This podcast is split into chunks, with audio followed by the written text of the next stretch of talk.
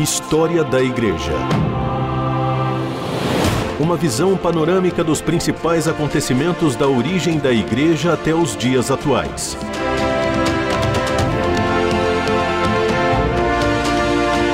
A apresentação do pastor e historiador Marcelo Santos. Que bom ter você mais uma vez aqui no História da Igreja, esse espaço onde nós temos conversado sobre tantas transformações e mudanças e fatos que fazem parte da nossa história. Eu quero deixar um grande abraço aqui para meu amigo pastor Itamir Neves, amigo querido, colega aí de tantos anos de caminhada, um mestre aí, alguém que tem nos inspirado e nos abençoado muito. Grande abraço para Itamir, para Clara Beth, sua esposa, amigo querido. Eu quero deixar um grande abraço para ele, um forte abraço para meu amigo Itamir Neves. Mas eu quero hoje conversar com você sobre a Igreja do Sacramento, sobre o pano de fundo que vai preparar a realização da reforma protestante. A gente tem conversado aqui ao longo dessas últimas semanas sobre os pré-reformadores, eh, destacamos três dos, dos, principais, que estão entre os principais, John Wycliffe, John Hus e Jerônimo de Savonarola, e a gente percebe com isso que eh, desde o quarto século lá, quando houve a união entre a igreja, né, e, e, o Império Romano, há uma turma aí que é a turma da resistência, que permanece dentro da estrutura da instituição, mas resiste a essas alianças, a todo esse processo que vai acontecer dentro do cristianismo romano e daquilo que vai ser conhecido na Idade Média como Igreja Católica Apostólica Romana.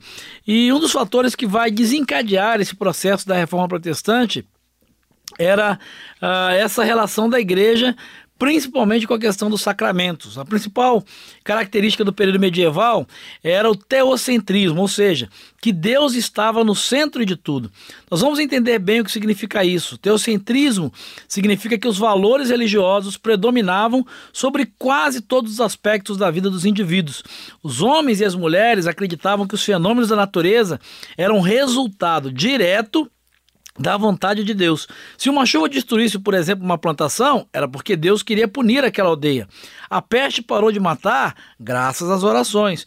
O mundo era daquela maneira, segundo as pessoas acreditavam, né, por vontade de Deus, uh, sem qualquer influência do homem. Nas questões espirituais, o homem medieval não tinha acesso direto a Deus.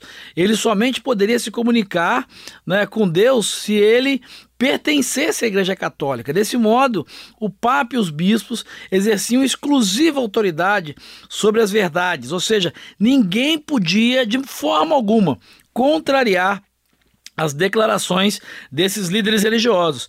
Para a mentalidade do mundo medieval, para que você tenha uma ideia, a verdade estava na Bíblia e a Igreja Católica era a única que podia dar a sua interpretação, ou seja, a interpretação verdadeira da Bíblia. Com isso, a Igreja abusava da sua posição de porta-voz dos céus.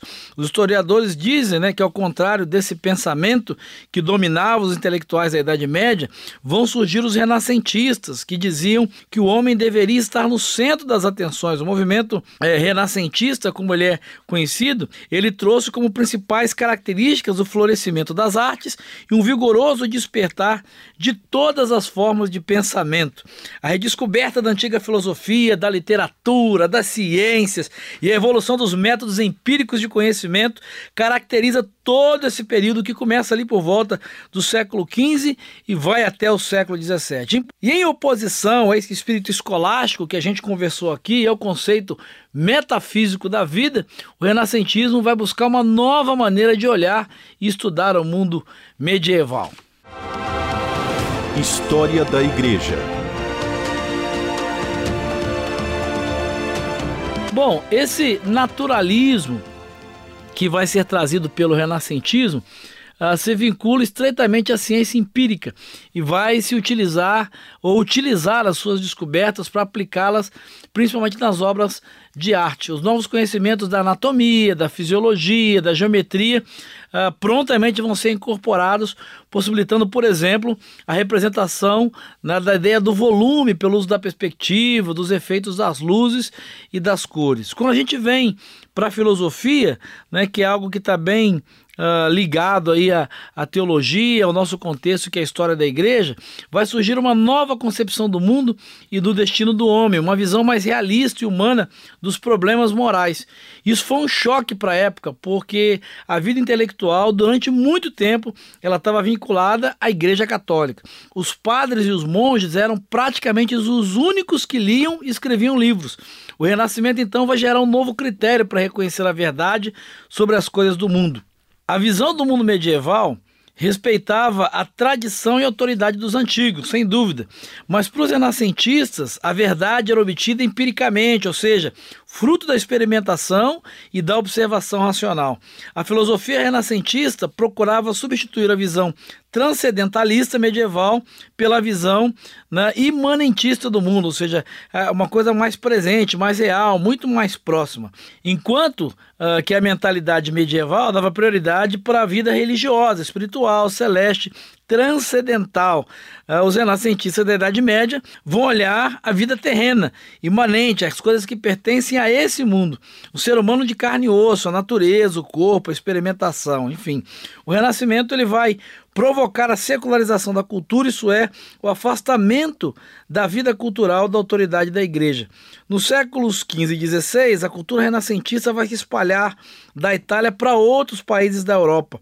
Na França, por exemplo, o Renascimento ele foi representado né, por alguns famosos aí representantes, alguns é, personagens históricos famosos, né, como Rabelais que escreveu Garganta e Pantagruel.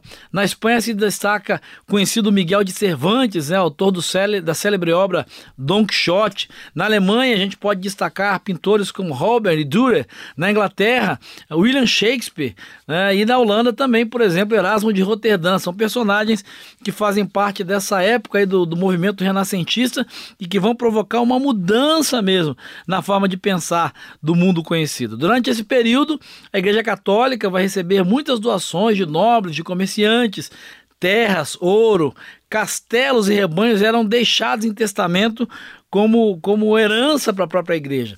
A abundância de riquezas, de poder, acabaram por corromper parte do clero padres e bispos desonestos pouco se importavam com os assuntos religiosos e viviam como príncipes cercados de luxo e também de pecado e práticas pecaminosas. Enquanto isso, milhares de pobres e doentes perambulavam pelas cidades em busca de um mínimo de condição de sobrevivência, de alimento e de proteção. História da Igreja. Personagens e processos históricos para compreender o presente a partir da experiência do passado. Bom, a gente olha para esse final aí dessa, desse pano de fundo para o contexto onde vai surgir a reforma protestante e a gente pode olhar, a história mostra isso, né? Os padres vendendo objetos anunciados como milagrosos. Por exemplo, né, o pedaço da cruz onde Cristo teria sido crucificado é, era vendido como uma forma de, de indulgência. Ah, o pensador humanista Erasmo de Roterdã ele é autor de uma obra muito famosa é, chamada O Elogio da Loucura. Ele chegou a ironizar, dizendo que se juntassem todos esses pedacinhos da cruz que a igreja vendia, daria para construir um navio. O mais chocante era a venda dessas indulgências. Né? Literalmente, indulgência quer dizer perdão, era isso mesmo. O sujeito pagava para a igreja católica uma quantia e recebia um atestado de que estava absolvido dos seus pecados. Dessa forma, começam a surgir as igrejas cristãs que não obedeciam ao Papa. Vamos ver alguns desses grandes movimentos de reforma e a gente vai começar a entender um pouquinho desse, desse processo. E o personagem que vai iniciar esse movimento, né, e é, é o grande líder do movimento uh, reformista, é Martinho Lutero, um monge agostiniano que vai viver na cidade de Wittenberg, na Alemanha, onde conquista o título de doutor em filosofia, se tornando professor dessa universidade e pregador oficial do seu convento. Martim Lutero, ele vai protestar contra o pagamento dessas indulgências, porque ele acreditava que somente Deus poderia perdoar o pecador. Ah, o que chama atenção é que Lutero nunca quis criar uma nova igreja. Lutero nunca desejou dividir a igreja, ele queria reformar o catolicismo. E na busca desse verdadeiro caminho para se encontrar a vida eterna, ele vai ter uma forte experiência na leitura da carta aos Romanos, né, onde ele lê esse texto e tem essa resposta né, de que o justo vai viver pela sua fé. E ele encontra então em Romanos essa resposta aos seus questionamentos. A doutrina da salvação alcançada unicamente pela fé em Deus, que vai ser o tema uh, central de toda a teologia que ele começa a construir. Em 1517, o Papa Leão X, desejando terminar a construção da Basílica de São Pedro em Roma, ele determina a venda de novas indulgências, principalmente na Alemanha, onde a igreja uh, possuía imensos territórios né, e, e, em protesto a essa falsa segurança religiosa proporcionada pelas indulgências, Lutero vai fixar as suas 95 teses na porta da igreja de Wittenberg. E é interessante que isso acontece não por acaso em 31 de outubro de 1517. Por quê? Porque 2 de novembro é dia de finados. Dia 1 de, de novembro é o dia de todos os santos. Era uma data especial, uma data comemorativa, onde centenas, porque não milhares de pessoas vinham às catedrais para as missas que seriam celebradas em homenagem a todos os santos. Então, na véspera, no dia 31 de outubro, uh, sabendo aí de todo esse movimento, Lutero vai afixar as suas 95 teses, usando como que as redes sociais da época para que ela tivesse, para que as suas teses tivessem o maior alcance possível. Uh, isso vai provocar né, uma comoção e em 1518 e 1519 o Papa Leão X ele exige que Lutero se retratasse e reconhecesse o valor dessas indulgências, mas ele não foi obedecido de maneira nenhuma. Para fechar esse momento sobre Lutero, a gente uh, vale lembrar que em 1539 Uh, em, em, Augsburgo, ele, ele, essa doutrina uh, de Lutero foi apresentada por um dos seus seguidores, Felipe Melanchthon, que resume basicamente né, em quatro pilares centrais. Primeiro, que a única fonte de fé é a Bíblia, livremente interpretada pelos cristãos. Segundo, que o único meio de salvação é a fé em Cristo. Os sacramentos e as boas obras não são válidos como meio de se obter a salvação.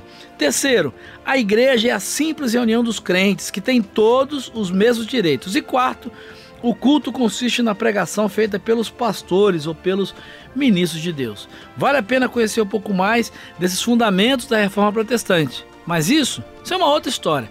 É uma outra história que nós vamos conversar num próximo programa e eu espero te encontrar lá. Um grande abraço e que Jesus te abençoe. História da Igreja. Uma visão panorâmica dos principais acontecimentos da origem da Igreja até os dias atuais Produção e apresentação: Pastor Marcelo Santos. Realização: Transmundial.